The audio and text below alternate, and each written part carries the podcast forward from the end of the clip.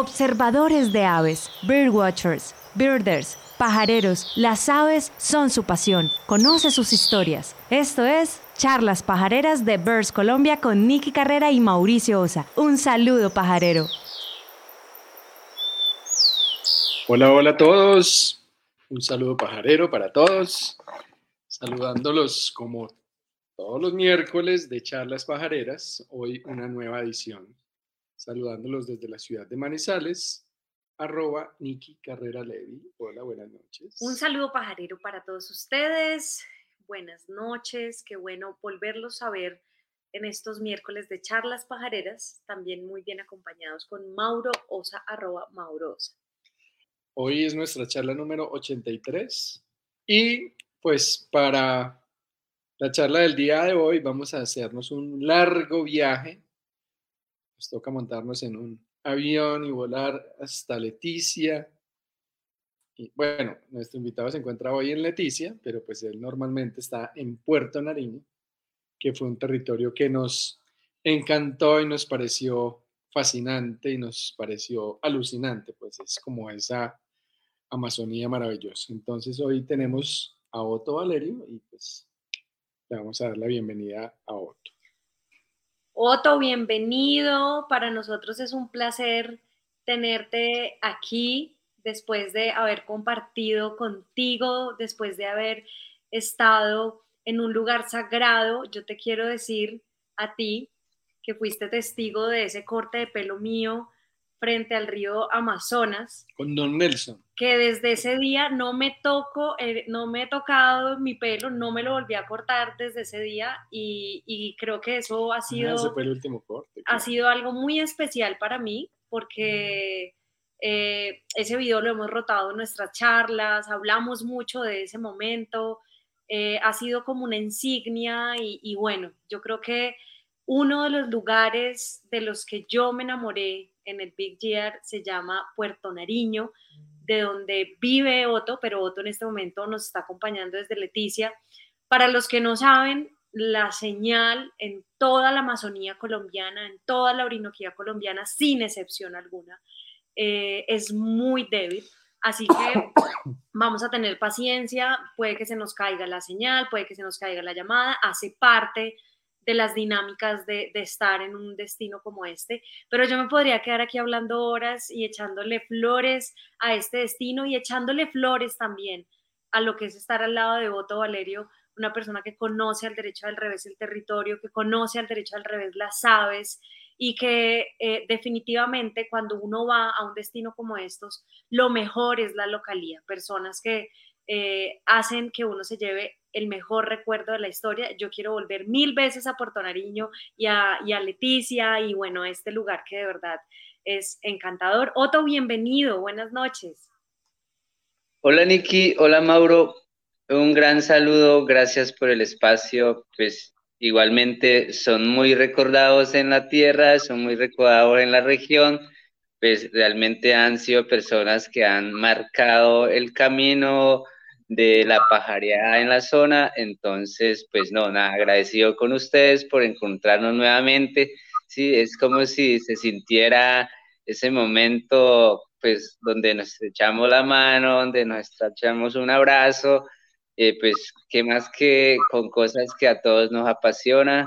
Un saludo para ustedes desde esta bella tierra, igual a a, toda la comunidad pajarera, pues colegas que pueden estar conectados de acá de Leticia. Y pues no, Mauro, igual muchos recuerdos bonitos, Nicky, muchos recuerdos bonitos. Sé que realmente tu cabello ahora estará en un nivel de pureza grande. Eh, y pues estamos aquí para seguir llenándonos de historias y llenándonos de recuerdo de, de todo lo que fue su paso por, Puerto Nariño, por Leticia y con cada uno de esta gente maravillosa que pues han marcado en la vida de ustedes y ustedes en la de, la de nosotros. Gracias. Hombre, gracias. Otto, pues sí, el último tijeretazo de esta melena fue en Puerto Nariño. y la última celebración de, que me acuerdo que el primer día saliendo para el parque estaba la final del Tolima contra Millonarios y es Ah, y Sí. antes de irnos a ver todos los Eso, eso. Fueron, fueron cosas lindas, Mauro, fueron cosas lindas. El partido de fútbol me dio, me dio al paso allí y pues uno para cerrar la, la peluquia de Nicky, que es como una, una pelazona, una edad bastante madura, ¿no? Por decirlo de esa manera, sí. Bueno, ya estaremos aquí contando pues muchas anécdotas, historias, pero pues como cada ocho días a todos nuestros invitados especiales eh, les decimos pues primero bienvenidos y segundo pues vamos a devolver la película, vamos a devolver el cassette y devolvámonos la historia, devolvámonos a saber, bueno, Otto Valerio Linares. ¿Cómo era la infancia de Otto? ¿Dónde nació? ¿Cuáles son sus ancestros? Devolvámonos, Otto, en la historia y bienvenido a Charlas Pajareras. Bueno, Mauro, muchas gracias. Realmente esto es un motivo pues de bastante orgullo, ¿no? Porque es algo que realmente a uno le, le vuelve como a unos años donde pues en principio pues todo es como mágico, ¿no? Mágico, un lugar pues excepcional como eh, donde pues vivieron mis ancestros, donde vivieron mis abuelos, donde vivieron, donde vivieron mis, donde viven mis padres. Estamos hablando de Puerto Nariño. Puerto Nariño, pues para la época que nací, hace ya 40 años, entonces, pues era un pueblo que hasta ese momento estaba, estaba surgiendo, ¿no? Entonces, mis abuelos inicialmente, pues toda la vida se la pasaron por el río Loreto Yacu. No sé si recuerda, el Loreto Yacu es el río pues que conduce un poco al sur, más sur de Colombia, eh, y limita con Perú. En ese tramo de río y en ese tramo de selva, pues prácticamente vivieron en, pues podía decir que son la, las tierras de mis ancestros. Entonces, me cuentan mis, mis padres, me cuentan los tíos, que pues allí transcurrió la vida de ellos y por supuesto fue donde mis padres pues se conocieron y pues desde allí viene toda la generación de nosotros, ¿no? Entonces, eh, soy el segundo de, de cinco hermanos, somos cuatro varones y una niña. Y todos hacemos diferentes cosas realmente, pero pues nunca nos hemos desvinculado de, de todo ese, ese, tema, ese tema tradicional o esa formación pues que con la que hemos nacido, con lo que hemos crecido y con lo que nos hemos formado, ¿no? Entonces, eh, nacer en ese bosque, nacer en ese río, pues para nosotros era lo último, teníamos todo, como en un nivel bastante tranquilo, un, pues las, las, cosas para nosotros eran muy saludables, la idea de bañarse en el río, la idea de coger una canoa y meterse a un bosque a, a coger un pescado a, o al bosque a caminar en busca de frutos, prácticamente ha sido como nuestra crianza y pues nuestra niñez, o sea, todo estaba como ligado a, a, lo rico que es de, de, alguien que realmente aprecia y, y pues sabe en qué lugar está y, y, lo disfruta al máximo. Eso ha sido un poco de, de, de, mi, de mi crianza, de mi niñez. Pues prácticamente acá, por tradición, el hombre cuando nace se pule para dos cosas, viene a cumplir dos funciones según nuestra familia, pues nosotros estamos hablando del pueblo ticuna. Entonces el hombre nace para ser un buen pescador o un buen cazador, prácticamente esas son las actividades en las que pues nuestros abuelos, nuestros padres nos encaminan. Y todo lo que hacemos irá en función a eso, ¿no? Entonces, hacer eh, a conocer en principio el, el, agua, conocer en principio la selva y todos los trucos para sobrevivir en ella, ¿no? Por supuesto, teniendo en cuenta que esos lugares son áreas bastante sagradas, pues esto es el concepto que a nosotros desde muy chicos nos, nos, nos, nos, nos incluyen en nuestro crecimiento y entonces eso generalmente pues nos da la posibilidad de, de tener unas relaciones muy chéveres, muy agradables, muy lindas con el entorno y por supuesto respetar algunos lugares donde le dicen a uno no vaya porque allá están las serpientes o no vaya porque allá está el espíritu que hace perder a los niños. Entonces todo eso pues hace que uno también tenga respeto como hacia ciertas áreas.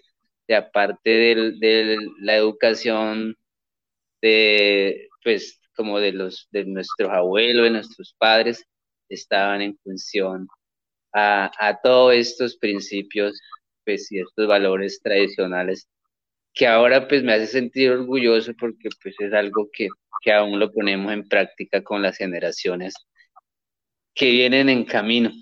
Eh, bueno, después el tema de la escolaridad ya fue un, un proceso que pues nos ha sacado un poco de la, de la, del, del, de la familia, así como en términos muy tradicionales, porque pues uno teníamos que salir de nuestra comunidad a un internado y pues en ese internado pues nos, nos tenían eh, pues por más de seis meses, era un semestre completo, solo nos daban unas, unas, una, unos días de vacaciones y entonces, o sea, todo, y, y pues ya la gente fuera de todo, pues había una, una diversidad, ¿no? Pues también la relación de conocer eh, gente de otras comunidades, la, la, posibilidad de conocer, sí, de estar como en un ambiente más dinámico, más divertido, más de adolescentes también fue lindo.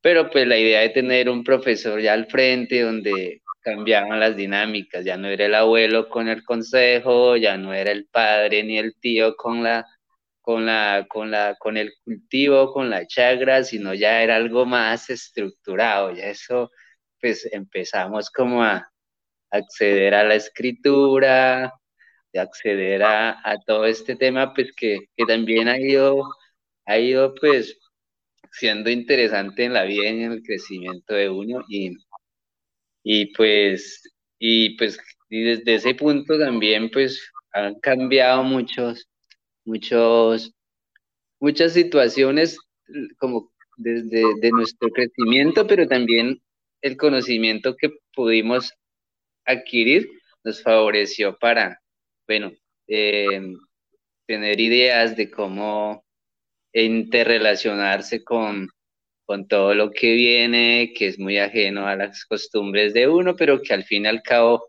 termina como siendo cosas muy afines, ¿no? Entonces, eh, la niñez una cosa, la infancia y, ya pues una parte de la adolescencia.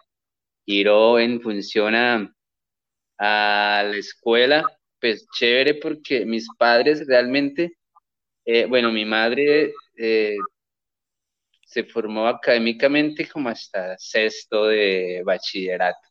Entonces, mi padre solo pudo estudiar hasta cuarto de, de primaria. Entonces, y, y entonces nos decía él, no, ustedes tienen que estudiar. Nosotros no tuvimos la oportunidad, pero entonces vayan ustedes al colegio a ver qué, qué pasa con la, con la escuela, qué pasa con... Entonces para ese tiempo era bastante interesante porque en el internado pues estaba el profesor que ni siquiera era un colombiano, sino era un español, eh, en muchos casos, o si no un, colombiano pues, pues, de alguna región del país.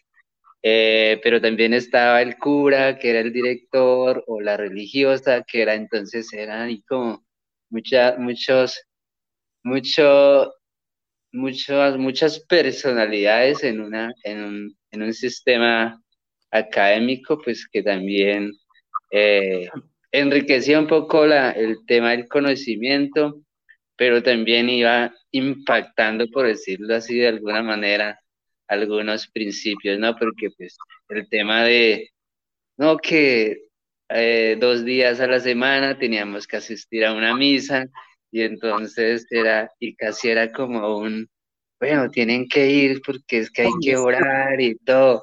Entonces, era como una vaina ahí un poquito, pues, complejo para lo que vivíamos nosotros, pero después terminamos adaptándonos a, a estas a estas nuevas, como, bueno, estos nuevos caminos, pues en términos académicos, por decirlo de esta manera.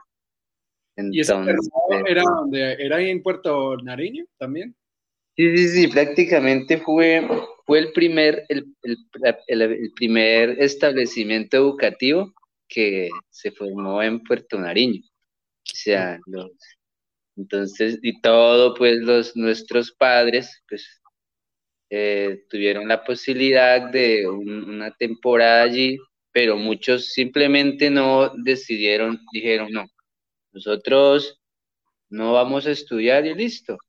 Pero entonces, ya con nosotros, entonces les dijeron, no, ustedes tienen que estudiar y, entonces fue chévere, fue chévere todos estos momentos pues que hemos vivido, mi familia, mis hermanos, los primos, en cuanto a, nuestra, nuestro paso a la, a la, a la adolescencia.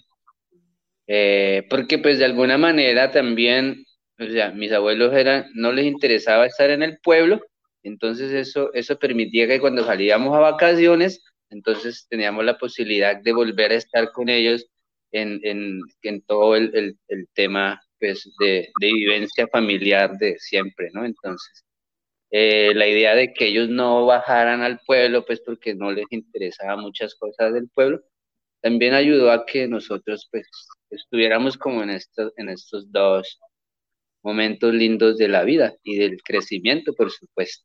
Entonces, eso, Mauro, desde Nicky, después fueron pasando cosas, entonces ya hacia los años 85, por ejemplo, una llegada de, bueno, algunos periodos de, esa, de esas décadas que marcan la historia del Amazonas, eh, muchos de nuestros abuelos o muchos de nuestros parientes o nuestros tíos, eh, pues tuvieron que ir saliendo al pueblo porque esas áreas donde vivíamos en un principio ya fueron invadidos por, por personas pues que pues han llegado a, como con otras situaciones allí que fueron como interrumpiendo, por decirlo de esta manera, la vivencia de, de, nuestros, de nuestros antepasados y de nuestra familia pues mayor y consigo mismo fuimos bajando nosotros. Entonces ya no había la misma seguridad, ya no había la misma tranquilidad y entonces fuimos bajando a, al pueblo pues cerca a lo que ahora es el área urbano de Puerto Nariño. Entonces, un, tiempo largo vivimos en el pueblo, en Puerto Nariño, pero luego mis padres decidieron terminar eh, siendo parte de un resguardo Ticuna, 20 de julio se llama la comunidad, y pues ahí terminamos el resto de nuestra adolescencia, el resto de nuestra formación académica, y pues ahora justo estamos viviendo como entre, esa, esa, entre esas áreas, ¿no? 20 de julio, donde viven mis padres, patrullero, donde vivo yo, pues que son como los resguardos más cercanos que a, a, Puerto Nariño. Entonces, eso, yo creo que eso ha sido como una, una buena parte de lo que ha sido como ese crecimiento y todo lo que ha girado como en función a, bueno, al territorio donde vivimos, a cómo fue nuestra niñez y, pues no, creo que eh, puedo decir que fui muy feliz en, en, esos, en esos momentos y pues feliz aún porque pues ahora podemos entender mejor que podemos vivir tranquilo podemos vivir tranquilo y, y, pues las relaciones de alguna manera y los intercambios y todo, las ideas que vienen, que llegan, se pueden fusionar y podemos terminar siendo un solo pensamiento. Entonces... Y si se, si se devolviera uno como a la historia, eh, ¿qué es la comunidad ticuna? O sea, cuéntanos un poco de quiénes son los ah, bueno, Mauro, entonces, mira, prácticamente los, los, el, el, el verdadero nombre del pueblo que actualmente se conoce como el pueblo ticuna es Maguta, es el, es el nombre como originario de, este pueblo, ¿no? Y tiene orígenes en, los territorios, en el territorio brasilero. Según, según, según los, los datos eh, ancestrales que hay, entonces nos llamamos Maguta porque fuimos eh, seres pescados. O sea, pescados significa que hubo una subienda de peces y pues los señores que, que ordenaron el pueblo Maguta a la quebrada a pescar y cada, cada pez que salía, que picaba el anzuelo y salía a tierra, se transformaba en un hombre. Entonces prácticamente el origen del pueblo Maguta o el pueblo Ticuna se origina a partir de, de, un río, a partir de una subienda de peces y en el territorio brasilero. ¿sí? Entonces... Sobre el río Amazonas. Sí, sí, sí, prácticamente sí, está, está sobre el río Amazonas. Sí, es, el, el río, bueno, es una quebrada realmente que desemboca en el río.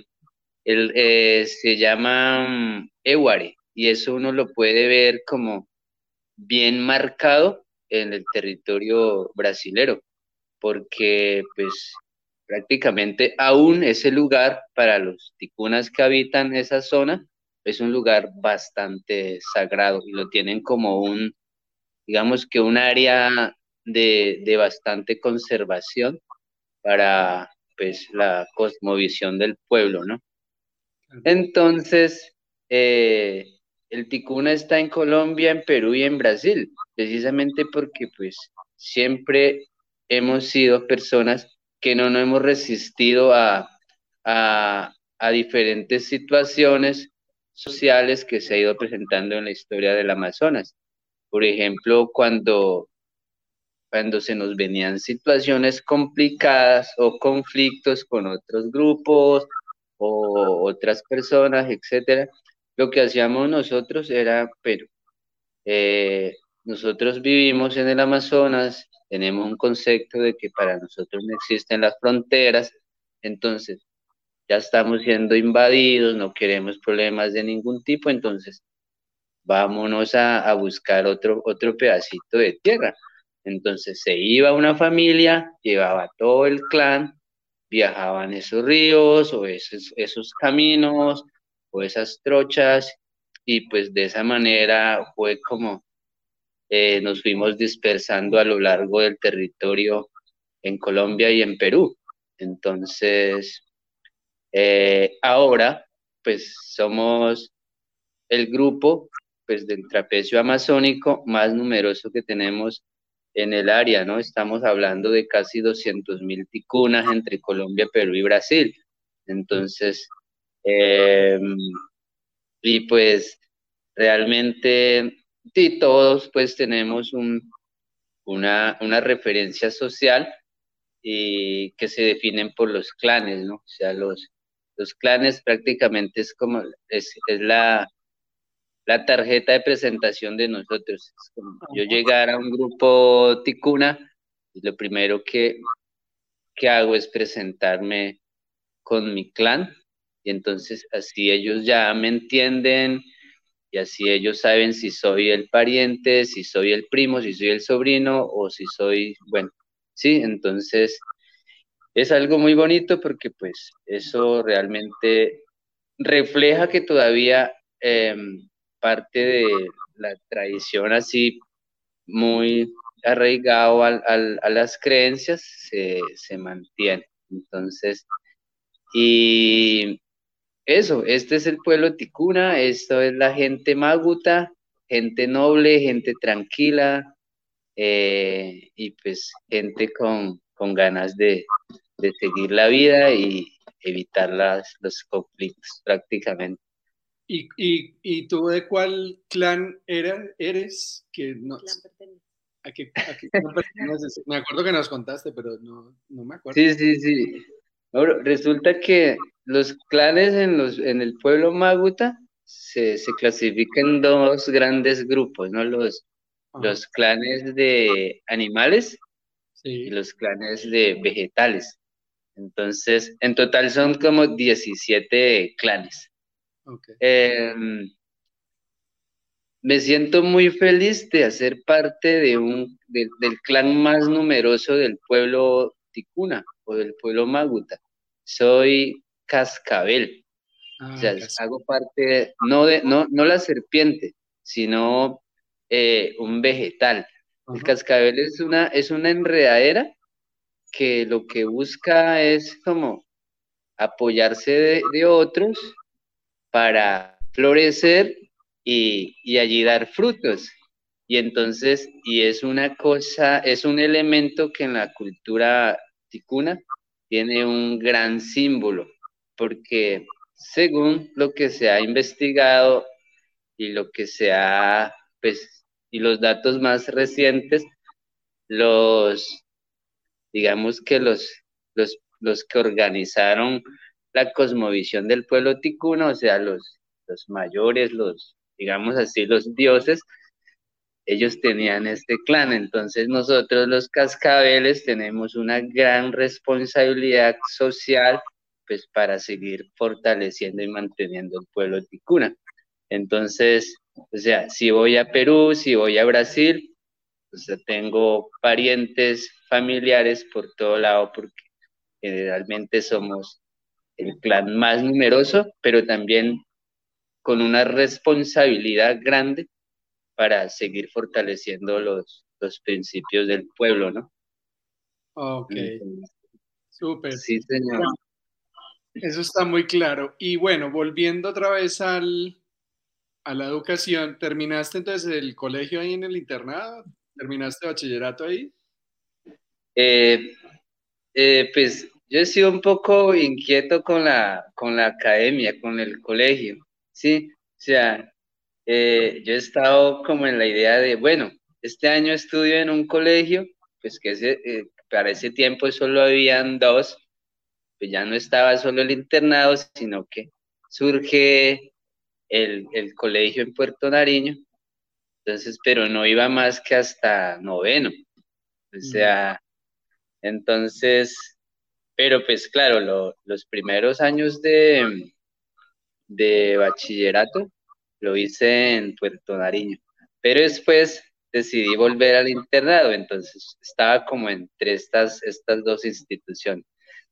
Y luego pues como ya no había chance de, hacer ni décimo ni once, entonces mis padres deciden que tenía que salir del pueblo para seguir la, escuela, el, colegio, y salgo para Leticia. Entonces, eh, eso fue otro momento, pues así como, fue pucha, eh, la ciudad con más cosas y, el contexto de uno, entonces eran como choques así, pero pues la adaptación también fue chévere porque tenía unos tíos ya viviendo por acá, por Leticia, entonces al estar con ellos y ellos ya al conocer el movimiento del pueblo también permitían, le daban a uno un poquito de, de tranquilidad, orientación también, eso hicieron el papel de los padres, eh, se extrañaba mucho el tema de, salir en una canoa, de salir a caminar sin afanes, de caminar el bosque, de subir un árbol, coger un fruto. Entonces todo eso eran cosas que se extrañaba, pero finalmente pues la adaptación fue muy rápido, pues ya claro, ya estábamos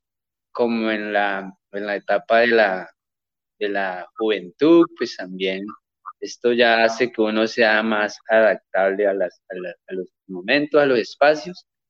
Y, y, pues estudié los dos años, pero volví a Puerto Nariño, entonces terminé Leticia, luego volví a Puerto Nariño y seguí viviendo ya el tiempo en Puerto Nariño después de, de, la, de, la, de la escuela.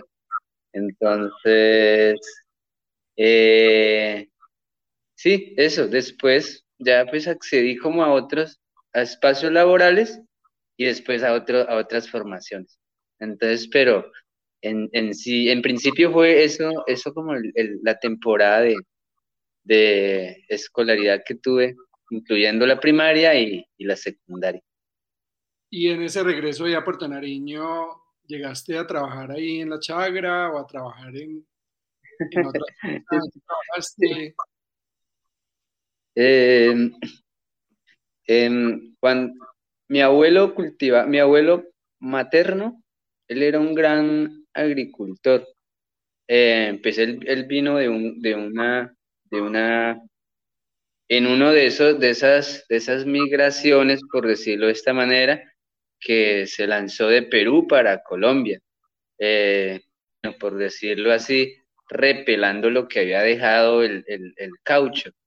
Y entonces él vino, llegó muy chico por acá y acá se conoció con mi abuela y entonces ya vivió todo el tiempo acá. Entonces él tenía una costumbre, tenía la costumbre de, cultivar mucho, mucho, mucho maíz, cultivar mucho arroz, cultivar mucha yuca, y entonces, y lo que, y era prácticamente la persona que nos, nos mantenía ocupado. Eh, él tenía un concepto de que, o sea, el, el, el hombre tenía que fuera de saber pescar y de saber cazar, también tenía que eh, saber ganarse la vida a través del, de, otros medios, ¿no? Y que generara así como de un trabajo que ya pues, se podía intercambiar y a cambio de eso, eh, pues un dinero o algo de ese tipo. Entonces, eso era nuestro entretenimiento un poco rudo los fines de semana después de la escuela, eh, cuando teníamos vacaciones, pero también fue como los primeros trabajos que me metí al hombro, por decirlo así, para ganarme un peso. Entonces íbamos a sembrar el arroz en una playa. Entonces eso se hacía el riego de las semillas.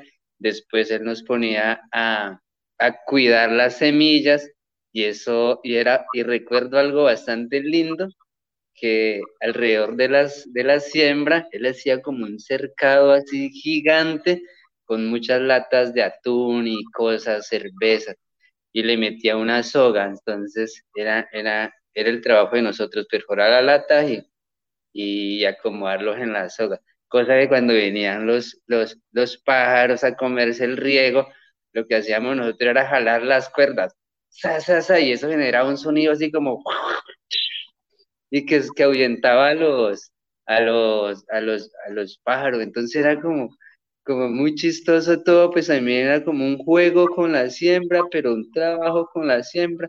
Entonces eso, y después a cuidar el arroz hasta que llegara la cosecha, eso se cosechaba, pues, y, y la mayoría de los productos iban para Perú. Igual, nosotros los varones estábamos con la cosecha fuerte, que en este caso era el arroz, las, las mi hermana y, y, las primas pues estaban con, con todo el tema de, la, de las frutas, del maíz, que es como más suave, y otro. Entonces, eso han sido como nuestros primeros trabajos, donde lo que nosotros producíamos, por supuesto, era pues en principio para toda la familia, pero muchas veces de allí se tenía la posibilidad de, de generar un, un, un, regalo que podría ser sí, un peso, una prenda, una, una, unos zapatos, bueno, decía, era como la, la paga por el camello, ¿sí? eso, eso ha sido así como, y con, y con mis abuelos, con mis abuelos paternos, sí ya era más, más de, de, de arte, era más de arte. Mi abuela era una gran, fue una gran artista. ella tenía la capacidad de transformar las cortezas y las fibras en productos artesanales. Inclusive mi, abuelo paterno, mi abuelo materno le compraba a ellos fibras de chambira, por ejemplo, para, para hilar, eh, artesanías que se hacían a base de madera, semillas. Entonces, eh, con ella el trabajo era más como por ese, por ese lado. Y, y entonces, o sea, habían dos cosas muy, muy interesantes dentro de, de las labores familiares, ¿no? Y, y, es lo que todavía mantenemos. Por ejemplo, pues mi padre es un gran artista, es un gran escultor, es un gran artesano y nosotros, por supuesto. Entonces, algo de todo hemos heredado y todavía lo seguimos fortaleciendo. Chévere. ¿Y, y las aves cuando llegan? las aves llegaron en el arrozal. Ah, sí, sí, sí, porque pues en principio era eso. Y el abuelo, el abuelo se compraba unas, unas, unos, acá se llaman cohetes, esas pólvoras que, se prende una cosa así y se pone así y, eso suelta un tiro. Y entonces ahí llegaron los pájaros porque era como un, de, de ahuyentarlos, era como un juego para nosotros, ¿no? Porque pues se veía ver las, se venía, se venía, se venían las bandadas, muchos loros, muchos playeros, bueno, hay unas, como dos que llegaban a comer los arroces, y entonces ahí llegaron los pájaros, porque después uno ya empezaba como a, ah, mire este pájaro el que se come el arroz cuando uno lo, lo planta, y después cuando uno ya el arroz está maduro, ay, este es el que se come el arroz cuando ya está maduro. Entonces, yo creo que los pájaros estaban desde siempre, desde el crecimiento, porque pues eh, en nuestras fiestas, en nuestros rituales aparecen los pájaros, en el crecimiento todo el tiempo uno como navegando por esos ríos estaban los pájaros y pues en los trabajos iniciales estaban los pájaros. Entonces yo creo que los pájaros estaban, solo que lo que faltaba era como, como afinar, afinar desde qué punto podíamos hacerlo más presente y que fueran como más lindo para la vida de, ambos, ¿no? De los pájaros, de uno y, lo que se puede presentar en función a, eso. Entonces, lo, lo, pensaría de esa manera, Mauro.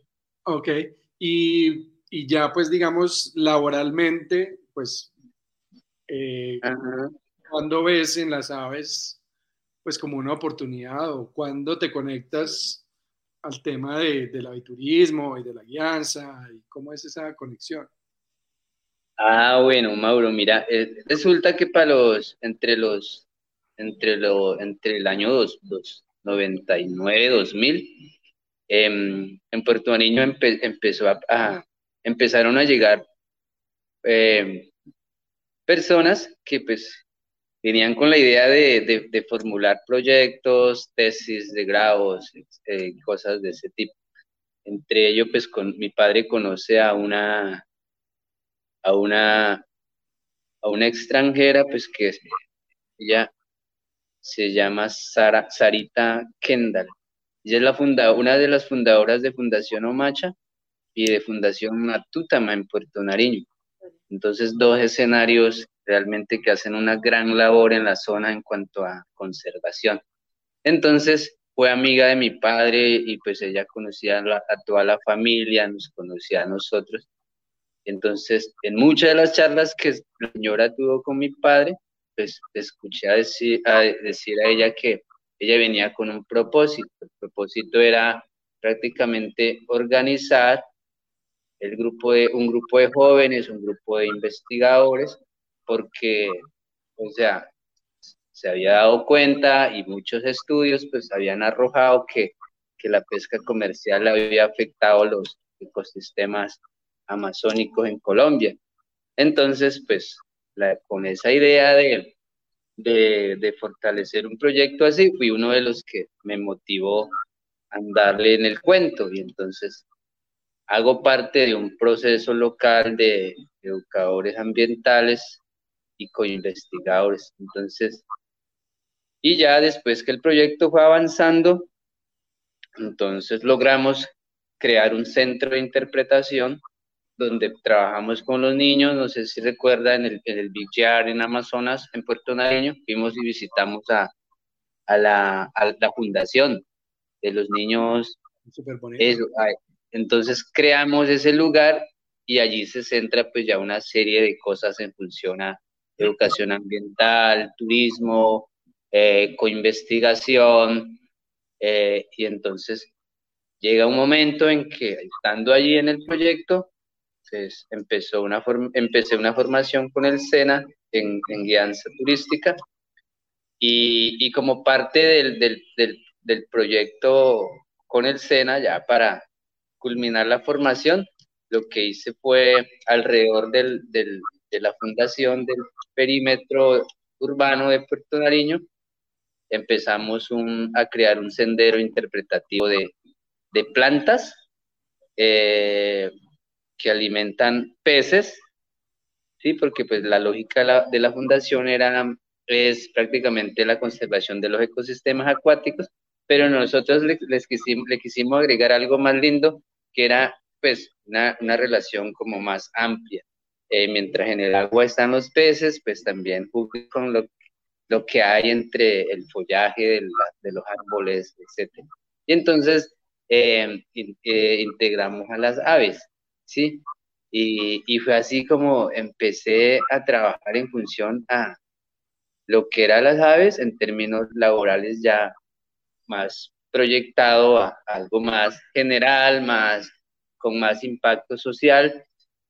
Y entonces después tuve, tuve la posibilidad de de trabajar un poco en, en, en, función a un proyecto de investigación y lo que se hizo fue eh, hacer una investigación sobre la, la importancia de la comunicación ancestral en el pueblo ticuna a partir de las aves. Entonces, porque se escucha mucho y se escuchaba mucho en el, en el momento que las aves y sus cantos avisan cuándo va a llover, cuándo va a bajar el nivel del agua, cuándo va, no sé, va a empezar las cosechas, etcétera. Entonces, hice un, un trabajo de eso, el trabajo fue muy acogedor para el pueblo y para la fundación, y ese trabajo se presentó en un congreso de ornitología, creo que fue, en, en, en, en algún escenario de esos, y pues allá tuve un premio, ¿no? Y un premio por el trabajo, mis primeros binoculares, mi primera guía, mi primera, bueno, folletos,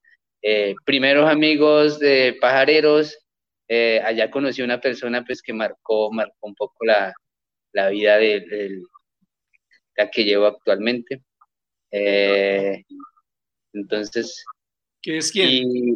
Juan, Juan Ortiz, Juan Ortiz, eh, no sé si lo hace con el de Colombian Project, no sé si el que fue de Colombian Project, creo, ahora ya no está en Colombia, pero pues ha sido una persona pues que, que ha marcado la, la, la vida en, en, en, el, en el proceso. Entonces con él hemos hecho muchos viajes y pues se ha convertido como, como un, panita bien chévere ahí, como un segundo hermano. Entonces cuando vengo para Amazonas de vuelta, entonces ya venía con la idea de, pucha, los pájaros, esto, la idea de, del evento me pareció, me abrió como el camino y, ahí empieza ya a verse la, a ver el eh, los pájaros como con la idea de, de, una proyección más amplia, ¿no?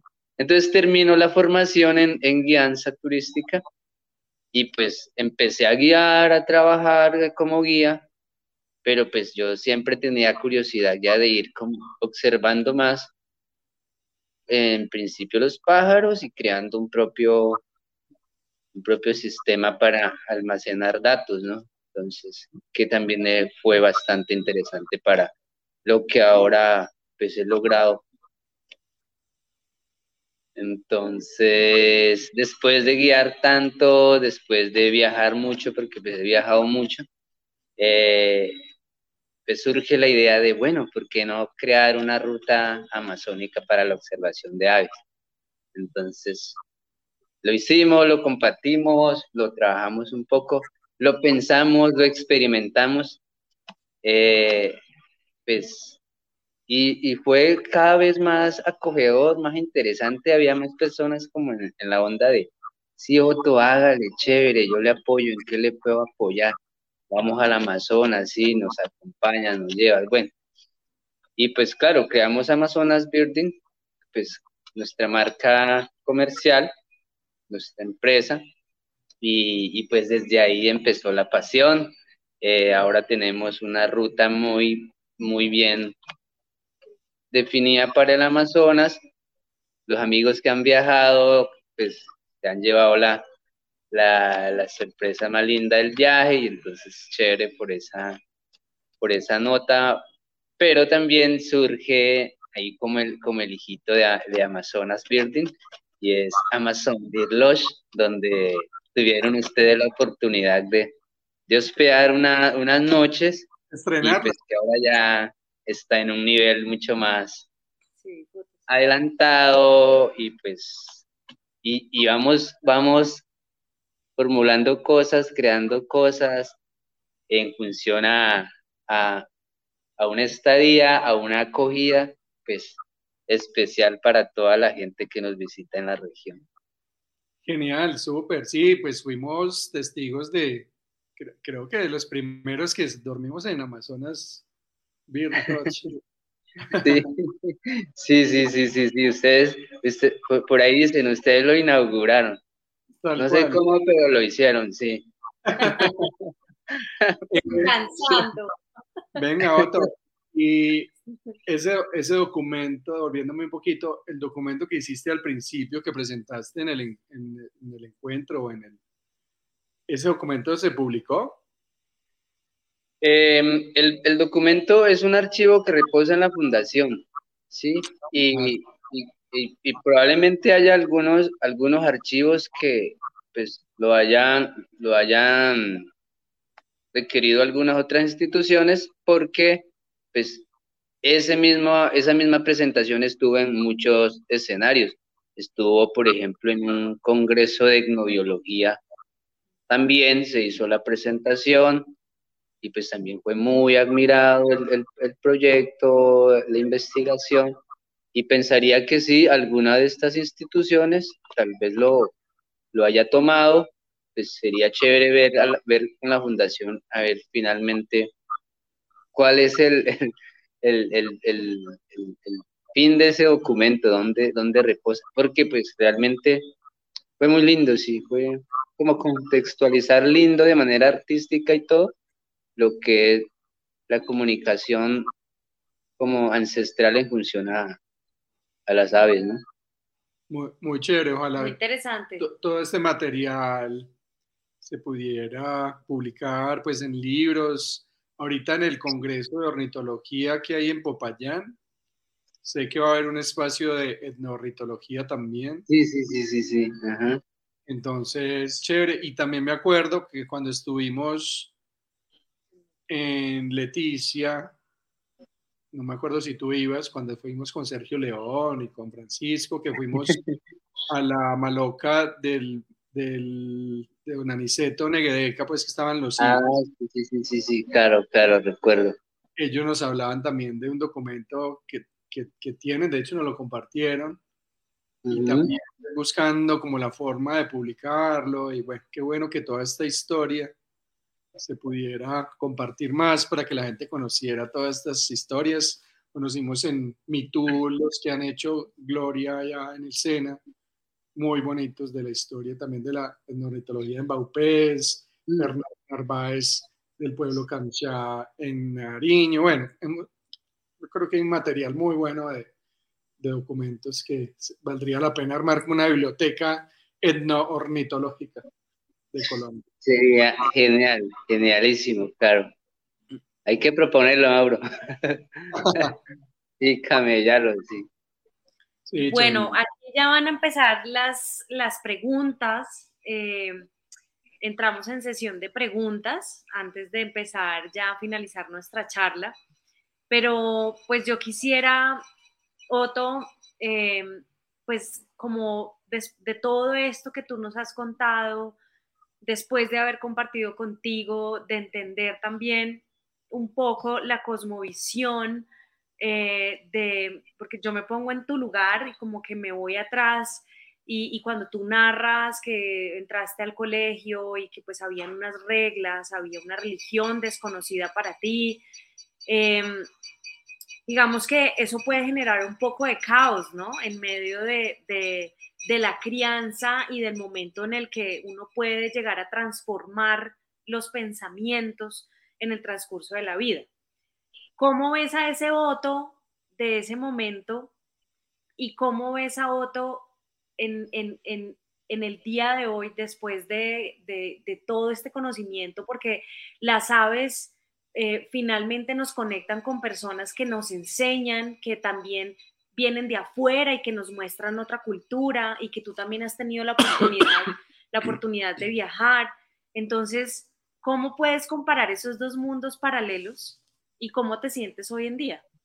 A este Otto y el Otto.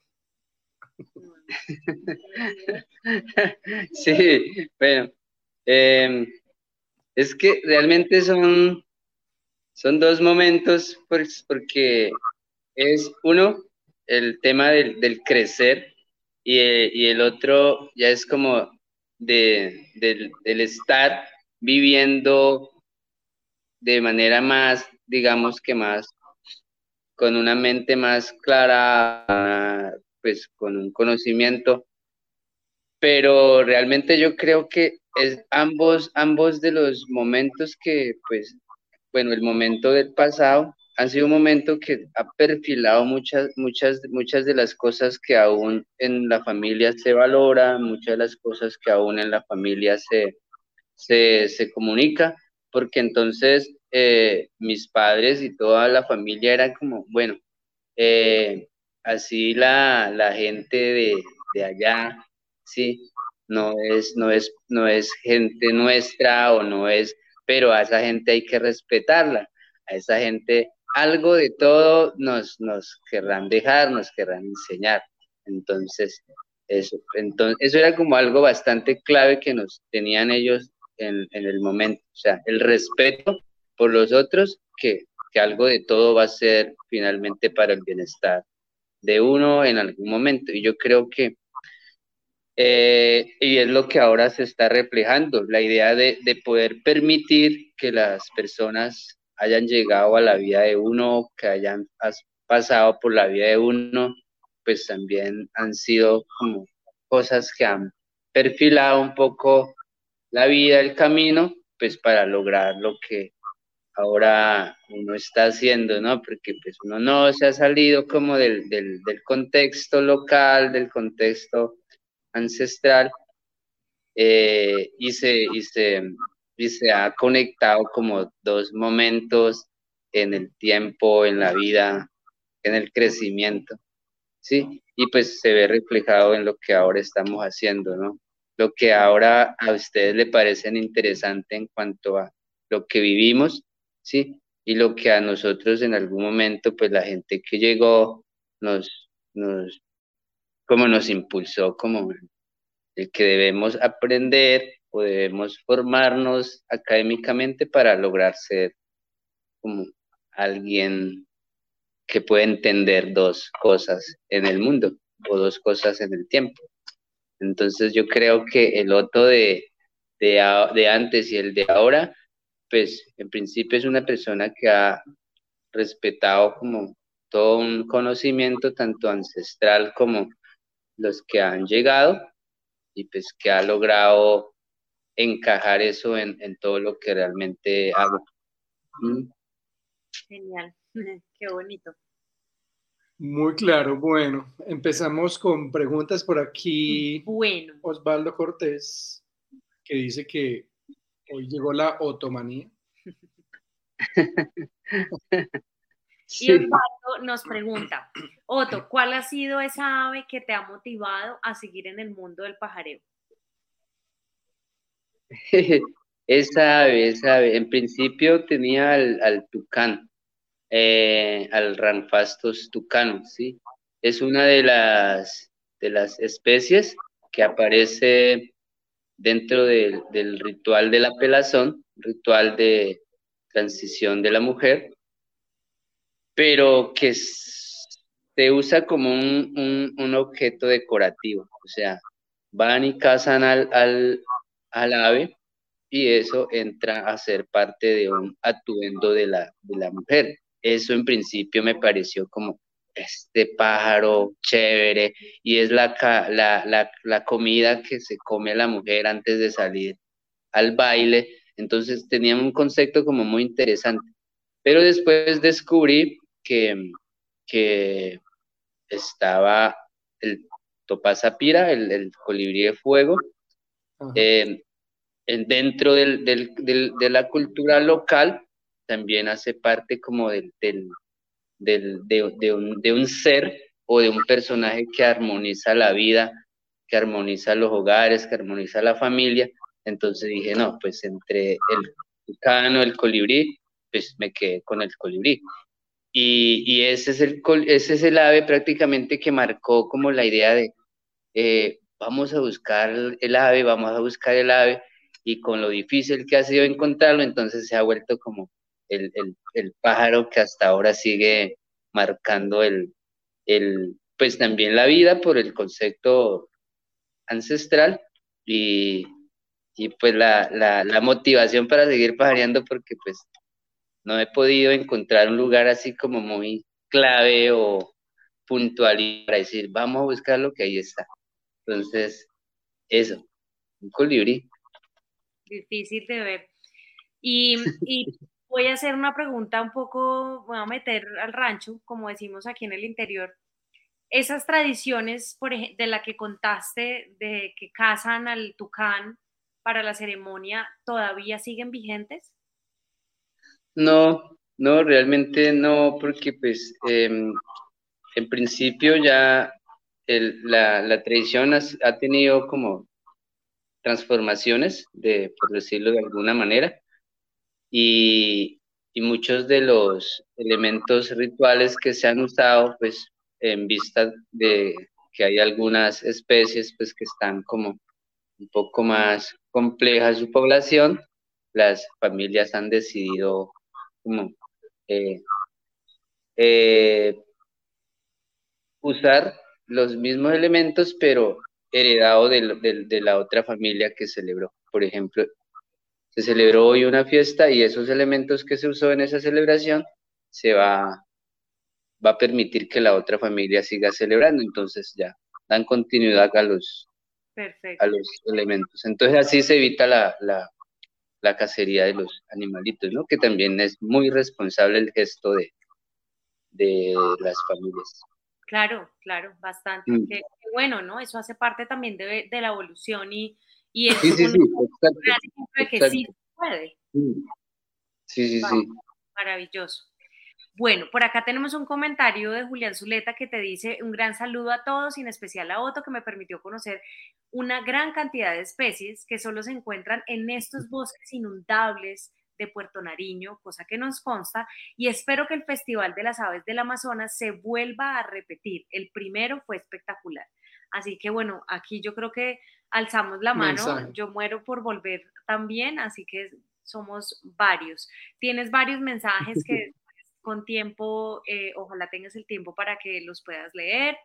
Vamos a hacer la siguiente pregunta, eh, que la hace, eh, por ahí creo que está Harrison con una pregunta.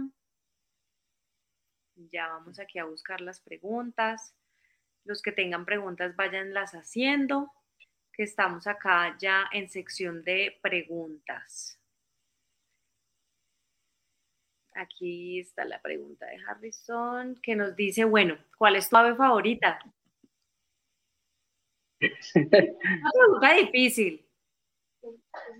La cotorra colicorta. eh, pues realmente, realmente los, los, los, los colibríes entran dentro de mis aves favoritas. Eh, pues porque, no sé, he encontrado una satisfacción al, al, encontrarme con ellos y, y, y, pues fuera de eso, pues ellos siempre están como en, en, en, en áreas que me encantan, o sea, lo colorido para mí es, es chévere de la naturaleza, ¿no? Entonces, ver un colibrí en una rosa es como, wow, lo último. Entonces, yo creo que los colibríes son de mis favoritos.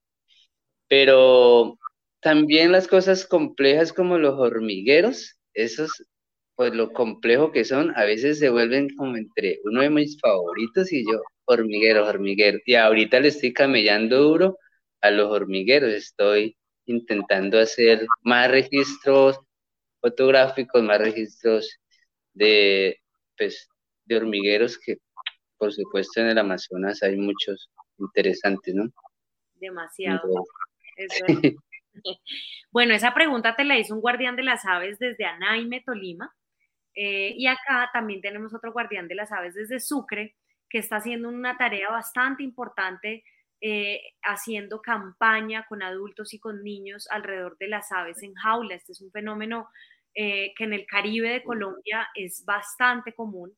Y él te hace una pregunta que me encanta porque él, está en su lucha y él a todos nos pregunta para él coger todo ese conocimiento y, ponerlo en práctica allí en Sucre. Y él te pregunta, Otto, ¿cómo estás? Mi pregunta es, ¿qué consejo le darías a los niños que tienen aves en jaulas?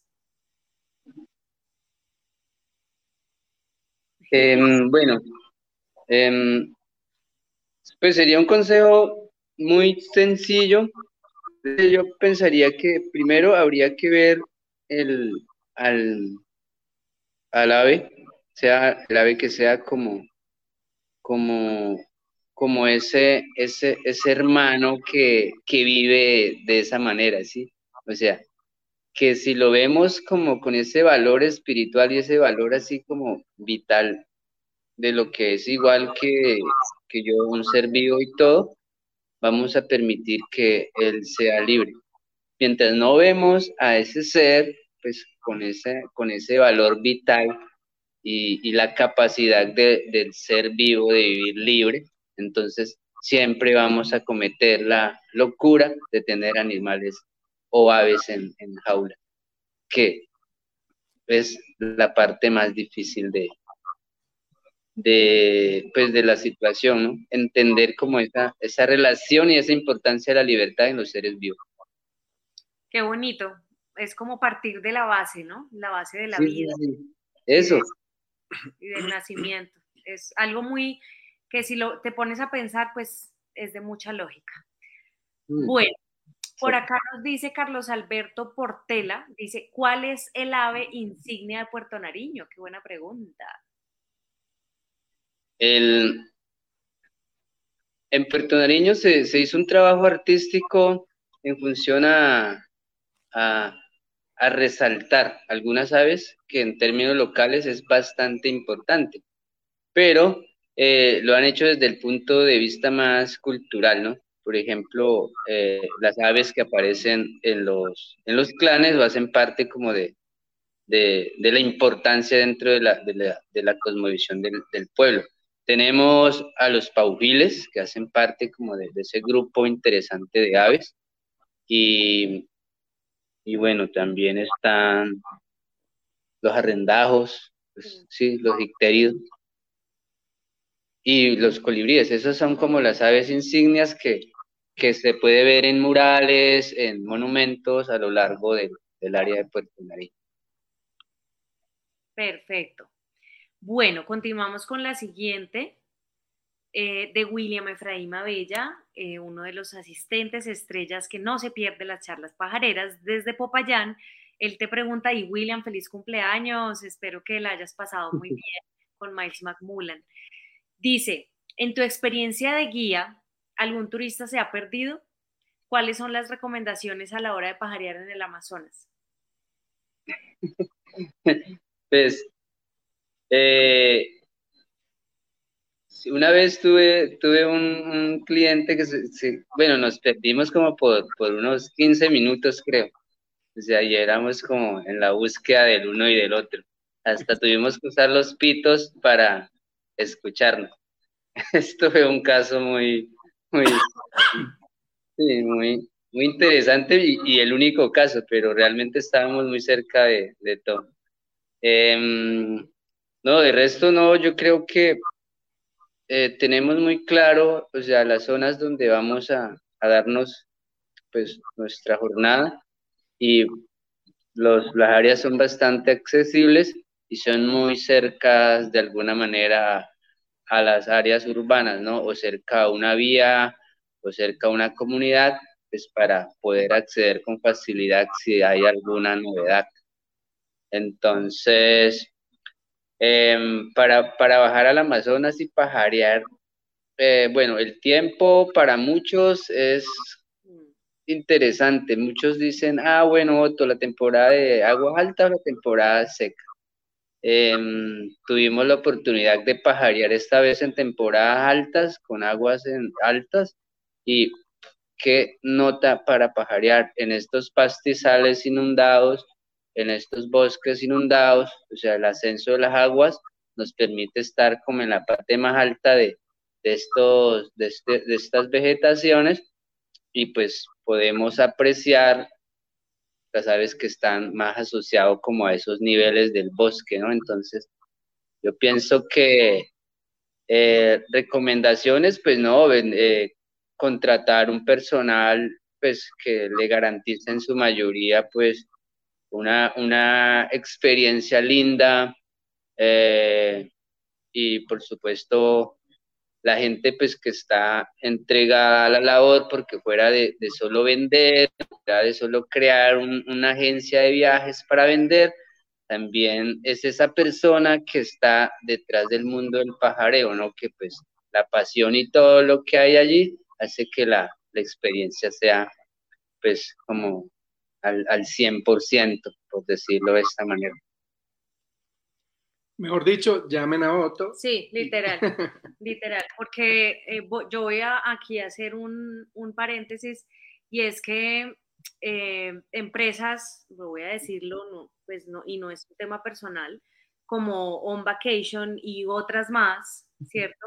A veces acaparan tanto el mercado que pasan desapercibidos los guías locales. Entonces, eh, lo primero que uno siempre debe hacer es contactar el guía local y con personas hacer absolutamente todo al destino donde vaya. Además, perdón, lo que tú dijiste ahorita, ir al, al, al, Amazonas, pues a nosotros nos pareció muy fácil, o sea, Maloca Amazonas, el Hotel de Francisco en Leticia, súper fácil, queridos pajareros, no Sergio León, todos los muchachos en Leticia, otro en Puerto Nariño, Ahí tiene uno la ruta lista. Sí, la verdad es que en el Amazonas, eh, aquí en Colombia, digamos que lo que es Leticia, Puerto Nariño y toda la parte alrededor de Leticia está, digamos que está eh, diseñado para poder ir de fácil acceso y bueno, ya hay personas de verdad que eh, ya tienen los conocimientos para uno hacer las rutas, así que súper recomendado. O sea, yo a ojo cerrado vuelvo y quiero volver. Wilmer Andrés Ramírez nos dice, ¿ha vuelto a tener avistamientos del Arpagus y escribieron algo de este bicho para ampliarlo a Colombia? No, el, único registro que lo tiene es, es, William, William Daza y eso fue en Puerto Nariño. Pues desde la última vez que lo ha visto y lo ha registrado, no, no se ha podido tener ningún otro en la, en la zona. ¿Qué Arpagus es? ¿Arpagus qué? No tengo claro qué arpago es, pero al parecer es uno que tiene eh, localidad así específica por, por Brasil. Entonces habría ah. que, que verlo. Comparte frontera. Bueno, por acá dice Víctor Hugo Guzmán Calderón, nos está preguntando, dijiste que las aves hacen parte de la cosmovisión, dada entre animales y animales, plantas, y que además desarrollas parte de sí con las aves. ¿Qué parte de ustedes en los ticunas representa? Bueno, las aves, las aves en la, en la, en la población local es, es, pues, son esos seres que conectan el, como el, el, como el mundo exterior con el mundo terrestre, ¿no? Eso desde el punto de vista eh, local, desde el punto de vista ancestral. Entonces, verlo desde ese punto de vista, pues nos, nos, nos da la posibilidad de, de, tener como claridad de cómo es la constitución del, del mundo para, para nosotros. Em, bueno, y, y, pues ya desde, desde la organización social en función a los clanes también, que es, otra parte interesante, porque cada una de las aves eh, marca o define dentro de, de esa familia eh, su, su, quehacer. Por ejemplo, em, el, el, el, las guacamayas, en este caso, que hace parte de un, de un clan. Em, estas personas son las personas que en, para todas las ceremonias se encargan como de confeccionar los, los, los trajes típicos de la, de la fiesta, ¿sí? Por ejemplo, entonces, eh, las aves y, pues lo que define a, las familias como, como tal. Sí, entonces, si vemos el, el, la, la oropéndola, el, mochilero o como como se conocen, em, ellos también definen a las familias, por ejemplo, el que las, los icterios son grandes tejedores y, por ejemplo, la, la, familia que hace parte de ese clan, pues es el encargado de construir las malocas, por ejemplo, en el caso de, las, de los ticunas, de, echarle el paño, acomodar las hojas y, y eso. Entonces, de acuerdo a, al, al, al, ave se define la, el quehacer de la familia. Entonces, esa parte es linda en, nosotros. Súper, qué bonito. Aquí Mauro estaba mirando. Sí, el Arpagus, Arpagus es Arpagus diodon. Rufus. Diodon, sí. sí, sí, sí, sí, sí. sí. Eso, eso. Habría, habría que ver si tal vez, no sé para qué temporada lo ha visto, habría que pillar el dato y a base de eso, pues echarle como un, un chequeo, a ver, amplio, por si tal vez haya ha vuelto, ¿no? O, se ha mantenido. Pero ese, ese era, fue el primer registro para Colombia, ¿ok? Sí, sí, sí, sí. Eso fue uno, creo que el, creo que fue, creo que el fútbol, o no sé si fue la, creo que el fútbol hizo un, artículo, no sé, no estoy muy seguro, pero estaba como rodando en la, en la, en la onda de, de, ellos. Ah, ok. Habría que ver. Hernán Remisio nos pregunta, entiendo que hay dos temporadas en el Amazonas, una lluviosa y una seca. ¿Qué tipo de aves podemos encontrar en esas épocas? Las temporadas de, de, lluvias, pues prácticamente en la región se asocian a los frutos. O sea, con el inicio de las precipitaciones empieza la, la, la floración, la florescencia y después de unos dos, tres meses, pues ya está la fructificación. Entonces, pensaría que pues todo el, tema de las cotingas, de los, de los, de los, bueno, de los, de los citácidos, loros, guacamayas, siempre están, pero pues la abundancia se concentra mayormente como en, en, áreas donde hay fructificación, que están muchas de estas áreas, pues son esas, esas, esas zonas que, que cultiva la gente y, da como una segunda oportunidad para que las especies vuelvan en algún momento a, a tener algo de alimentación, ¿no? Ya que muchos de esos productos que quedan allí son frutos especialmente de palmas, bueno, guamas y y otros. Eso para la temporada, pues hablando de tierra, de tierra firme. Em, por las zonas bajas, pues creo que un gran grupo de furnarios que son asociados a pastizales queda muy fácil encontrarlos, porque llueve, se inundan los pastizales o las islas y pues ahí la vegetación o las herbáceas quedan muy visibles o las especies quedan con, poco, con poca vegetación y están más expuestas eh, pues para la observación. ¿sí? En temporadas de sequía, bueno, acá hay una, una tanda de migratorias, muchas aves playeras, eh, que también es de interés pero pues ambas, ambas, temporadas tienen su mística, ¿no? Uno por el, verano, por el, la sequía, por el calor picante que hasta a veces nos pasamos de los 32 grados y que hay que caminar mucho, ¿sí? Y la temporada de lluvia, que a veces pues uno sale una mañana y, en menos de horas la precipitación y eso le saca a uno Entonces yo pensaría que los periodos así clave, clave es como ese periodo de transición entre aguas subiendo o aguas bajando, ¿sí? Que serían como momentos chéveres, aunque todo el tiempo pues son temporadas pajareables en el Amazonas. Y, y pues yo creo que medir una temporada así como específica para la avifauna y, y como las especies más marcadas podían ser, pero una temporada bien marcada sí es un poco, yo diría que un poco complejo. Pero bueno, todas las temporadas tienen sus cosas bonitas. Perfecto. Bueno, por acá Fernando José Jiménez nos dice, Otto, cuéntenos un evento inesperado o riesgoso en sus guianzas por la Amazonía.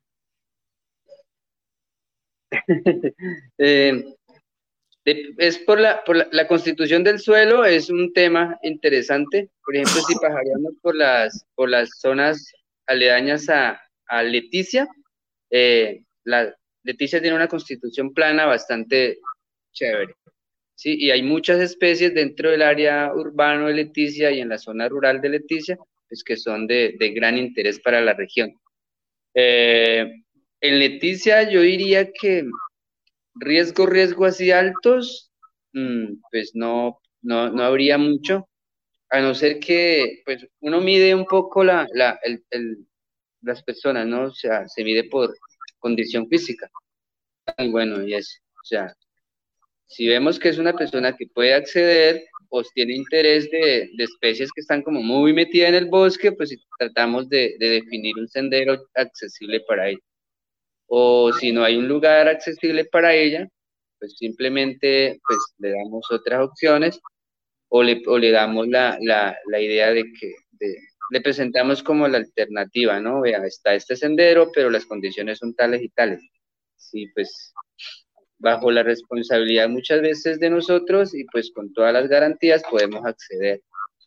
Eh, a veces los riesgos pues son un puente, un puente, de, acá los puentes son medianamente construidos pues por uno o dos palos que están expuestos al tiempo, que eso uno no sabe si en menos de dos, tres años ya pueden estar débiles y pasar por un puente de eso a veces es correr el riesgo de uno que se rompa el tronco, otro pues que uno no tenga suficiente confianza y por temor se pueda terminar, ¿sí? Entonces, teniendo un accidente, pero pues, regularmente se presentan accidentes por esas condiciones. Eh, pajarear por el río, ya entre Puerto Nariño y el río, es muy agradable porque pues en muchos de esos escenarios pues vamos en una lancha todo el tiempo en el río, una lancha cómoda, si hay que caminar, caminamos un sendero muy corto porque sabemos que los pajaritos están ahí y, y pues tratamos de en lo posible no, no excedernos, sino más bien pensar en, en una calidad en el servicio y en nuestras, nuestras, nuestras caminatas para pues no tener el riesgo de, de tener un accidente inesperado. Entonces... Bueno, por acá Alberto Fuentes dice, Otto, buenas noches. El Parque Santander hay, unas maravillosos, hay un maravilloso espectáculo de aves, nos consta.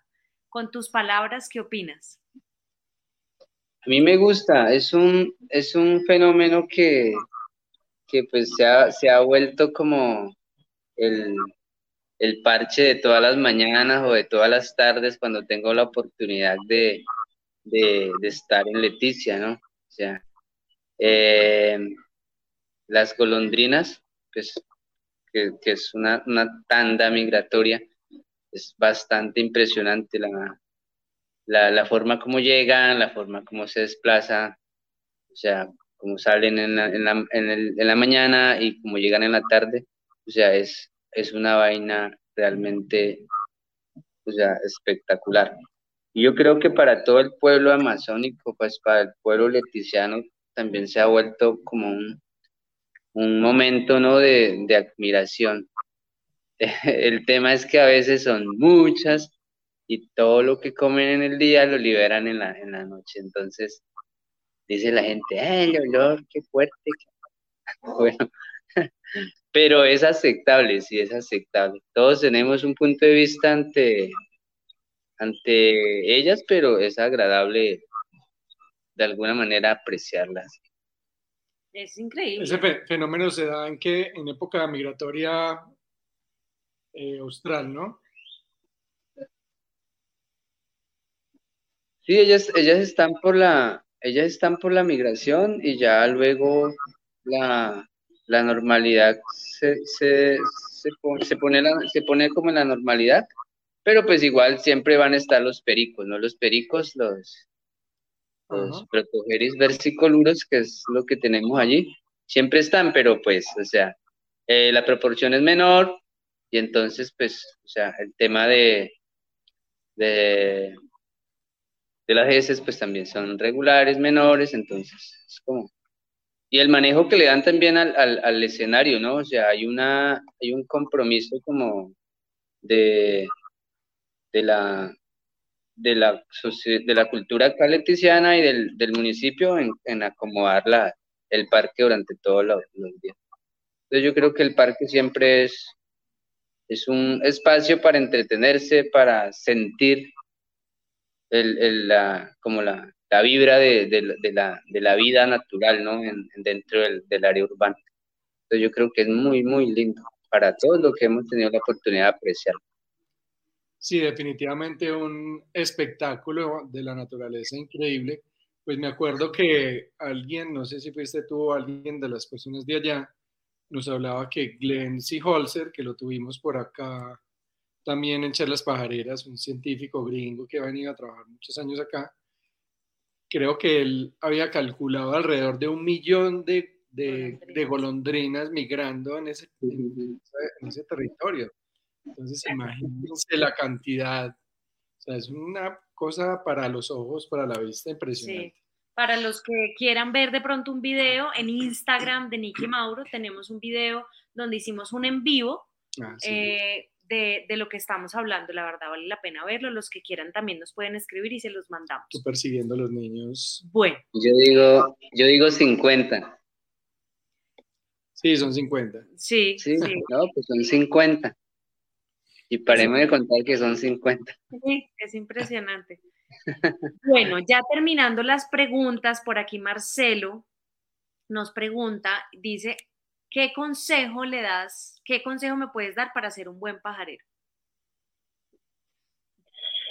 Em, bueno, primero, em, ser un buen pajarero empieza con ser una gran persona, ¿sí? O sea, ser un gran pajarero con el tiempo es esa persona que, que aprecia, aprecia levantarse con, el, con la naturaleza, admirando la naturaleza, sintiendo como, como ese, esa, esa vibra a partir de la naturaleza como parte del, del, del ser mismo, ¿sí? Entonces, ese creo que es el camino para lograr ser una, un gran pajarero, en principio una gran persona y, todo lo que se conecta en función a, las expresiones de la naturaleza, que prácticamente es lo que nos tiene aquí. Escuchar un canto de un pájaro, ver un color, ver un movimiento, o sea, después se convierte como ya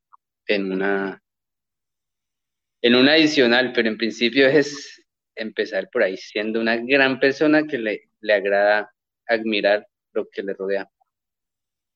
Qué bonito. Yo creo que hubiera contestado exactamente lo mismo.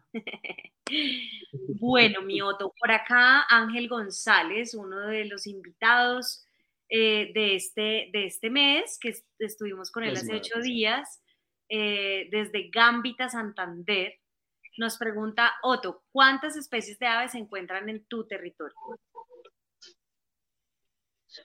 Em, bueno, em, en el Amazonas se tiene un estimado de 700 especies, 760, 750. Eh, pues hay un dato así como, eso es el balance en que giran la, la, la, la, cantidad. Pero tengo, tengo amigos pajareros muy buenos que pues digamos que los primeros que han estado pajareando en la región allá un colega nuestro, el profesor Elais Cuau, él en sus registros vitalicios, pues él tiene un estimado de 800 especies, ¿sí? Entonces, me imagino que todo lo que nos falta a nosotros por conocer, y pues hemos estado hablando con, con amigos, Sergio León, por ejemplo, lo que nos falta explorar. Entonces, todo lo que están entre los ecosistemas menos explorados, pues yo creo que nos podrían arrojar resultados mucho más certeros de lo que es la, la bifauna de la región, ¿no? Bueno, enfoquémonos en el trapecio, pues un poco también, porque pues, la región amazónica es bastante amplia, pero yo creo que en promedio son como 760 especies. Em, tengo un registro actualizado, pues, en mi, en mi IBIR, y hasta el momento tengo 509 especies, pues las cuales creo que 400 especies y más son con registros fotográficos, eh, otra tanda gigante con registros visuales nada más y otros con registros auditivos, un total de 509 especies. Pues los que desean visitar mi cuenta o mi perfil en, en IBIR también pueden pueden ver todas las, especies que pues hemos estado registrando. Y para Colombia, que el 2019 registramos dos, tenemos dos registros nuevos para Colombia, ¿no? Que es Mirmoborus melanus, un hormiguero, y, bueno, y otro hormiguero, pues que llama esto, mm, es como el Bantail Ambir, es como Mirmo no sé qué. Pero son hormigueritos, sí, los que hemos registrado para, para Colombia. Y pues ahora ya están identificados en las guías, que pues por supuesto ha sido una gran labor para nuestras jornadas. ¿Cuál es el primero? Mirmorus, ¿qué? El, el primero que dijiste. Otto, se nos congeló. Bueno, antes, antes nos fue bien porque no se nos había ah, caído. ya, hola, ¿estás ahí? Ajá. Sí, sí, sí, que, sí tenían una pregunta al, final, creo. Eh, Mauro te estaba preguntando. ¿Cuál era el Miermoborus? ¿Miermoborus qué? Melanurus. Melanurus. Ah, Melanurus. Perfecto. Bueno, por acá hay alguien que está preguntando por tu contacto. William Efraín Bella, entonces no sé si quieras dejar aquí el número de celular y nosotros lo anotamos. Sí, sí, sí, sí, sí, sería chévere que lo tuvieran por si eh, desean alguna consulta, con mucho gusto. Yo creo que de manera directa sería genial. Te agradezco, Niki, es 314 294 7782. Perfecto, ahí queda el registro. Y por último, cerramos con la pregunta de Carlos Alberto Portela, que nos dice, ¿qué herramientas de trabajo me aconseja para enseñar a los niños a pajarear? Y muchas gracias. Em, yo, he hecho, yo he hecho trabajos con niños y, hemos creado material didáctico, o sea, eh, los juegos como una herramienta para eh, introducir a los niños en el mundo del pajareo. Entonces, y los sonidos, las herramientas que pueden ser imágenes eh, y los cánticos, los colores, eso eh, ayudan mucho a, que podamos introducir el camino a los niños. Y los binoculares, que son... Ah, bueno, los binoculares, sí, los binoculares que sería como ya el, el paso más avanzado para empezar, ¿no? Y una guía de campo después. Mauro ahí está mostrando el... Mirmourus melanurus, sí, ese. Mirmourus melanurus. Súper sí, el otro. Sí, sí, sí, pues es que no, es que se ha vuelto tan común, se ha vuelto tan común que, bueno, en áreas muy cercanas al área urbano de Puerto se puede encontrar. Entonces, a menos de... Ah, bueno, nosotros tuvimos la oportunidad de ver el otro, el hormiguerito, este, el Van, Ambir. Sí, lo tuvimos, tuvimos, lo vimos muy cerca por tu Nariño, a propósito. Sí. Como por una vía ahí. Entonces, yo creo que ahora no recuerdo el, el nombre científico. Bueno, y como todas nuestras charlas pajareras, eh, cerramos con un mensaje pajarero de Otto para el mundo, porque esta charla pues queda grabada, luego se convierte en podcast y queda vigente en el tiempo de los tiempos. Así que, ¿cuál es tu mensaje pajarero para el mundo y todas las personas que te vayan a escuchar? Pienso que el, el mundo ahora más que nunca debe estar unido, ¿sí? Eh, y yo creo que encontrar o, o, que o haber personas como Mauro, Niki, eh, que se arriesguen a, a, meterse como en, en, áreas, eh, como es, es, es, un mensaje de, de, gran importancia para mí porque pues fuera de eso, o sea, o sea, a veces es la ausencia de personas que, que quieren lograr que los territorios, la población local eh, empiecen un camino o tengan una, una, una, oportunidad. Son, son, son muy pocos, ¿no? Y entonces que, que crezcan pajareros o gente arriesgada que, que empiecen a, desde lo que pueden, en, en muchos casos con las uñas, trabajar en función a, a, a, como encaminar a una sociedad en, como en la, en la, a lograr, a lograr entender la importancia que tienen las aves y la relación con, el, con la sociedad, puede ser un gran consejo para, para todos nosotros. Y pues, o sea, vayamos que el camino es como por ahí, lograr unirnos a través de, Sí, de muchos valores que en este caso pues lo hemos ido entendiendo en función a las aves. Perfecto, qué bonito tu mensaje, gracias por, por elevar también, digamos, e-, ese valor de las personas que, que arriesgamos todo. Hoy precisamente, y, esta semana lo veníamos hablando con Mauro, que volveríamos a hacer otro Big Year a ojo cerrado, que ya sentimos que lo necesitamos. Eh, porque finalmente, independientemente de la situación que vive el país y cómo nos dejamos eh, a veces contaminar por las noticias y por los medios de comunicación, las realidades de las entrañas de Colombia como el lugar donde tú te encuentras es otro mundo, es otro mundo. Definitivamente estamos muy lejos aquí en, en la cordillera central de las realidades de las entrañas de nuestro país. Y, a ojo cerrado les decimos, vayan al Amazonas, vayan a Leticia, vayan a Puerto Nariño, no se van a arrepentir. Es uno de los destinos que yo sueño volver.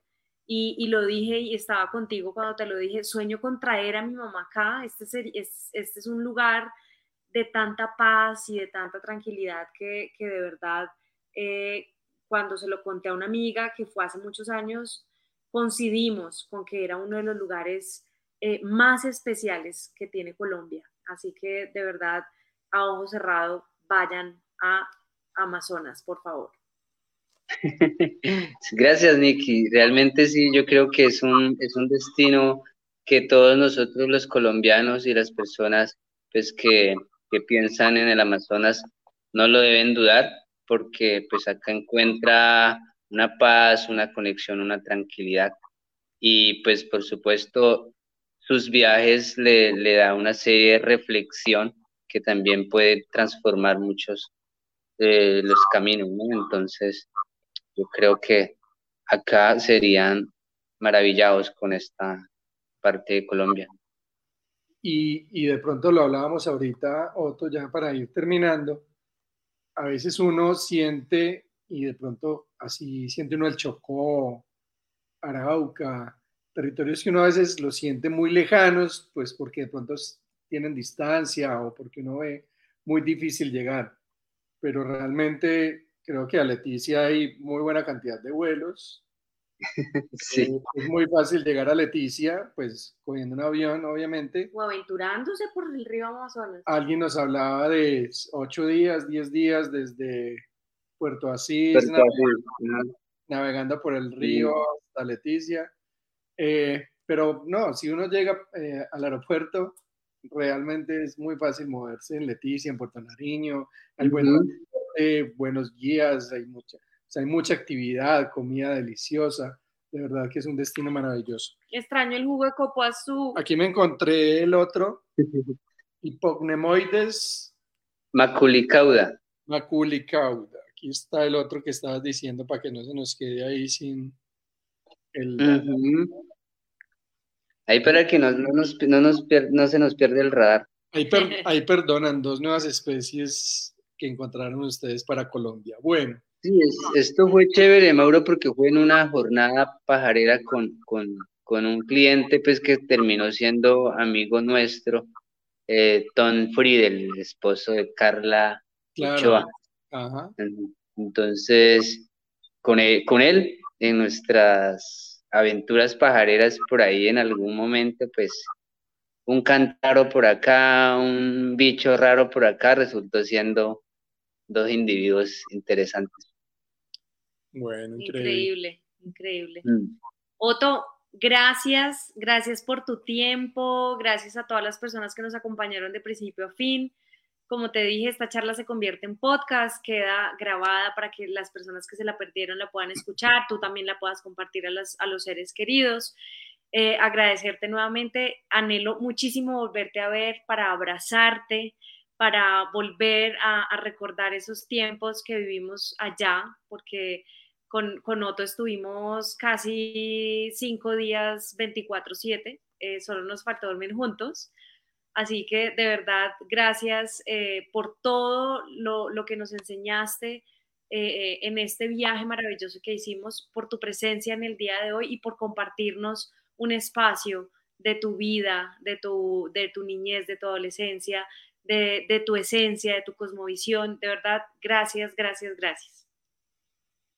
A ustedes, eh, Nicky, Mauro, por, pues en principio por, por crear esta, este espacio y, por, por, esa, por esa aventura de todo un año por, por el territorio colombiano.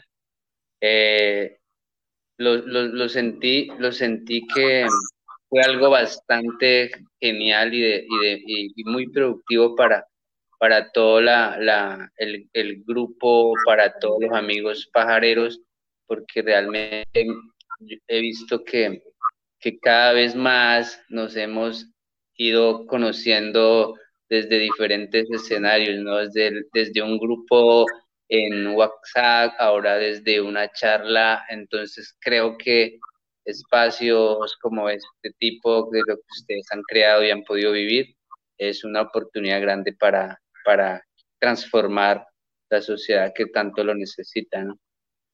Sí, señor. Pues muchísimas gracias. Eh, precisamente esa es la idea, que conozcamos historias como la tuya y como la de tantas personas que han pasado por acá. Y bueno, pues muchísimas gracias, Otto. Te mandamos un abrazo gigante y los invitamos para, ah, bueno, ya estaremos acercándonos al Amazonas para el podcast de Amazonas. Bueno, todavía nos falta un poquito, que va a ser una aventura muy, muy entretenida también. Y también pues invitarlos dentro de ocho días a la charla número 84 que vamos para el departamento de Caldas, Río Surcio, donde la familia de Mirador El Roble, donde Lucía, Martín, allá estaremos compartiendo pues todas las historias con ellos. Entonces, una feliz noche para todos, muchísimas gracias y nos vemos dentro de ocho días en Charlas Pajareras. Un saludo pajarero. Vale, chicos, un gran abrazo, un gran saludo para todos. Y esto fue otro capítulo de Charlas Pajareras, todos los miércoles a las 7 de la noche hora colombiana por Facebook Live. Recuerda que nos puedes seguir en nuestras redes sociales como arroba Colombia, arroba Carrera Levi y arroba Mauro Osa. Un saludo pajarero.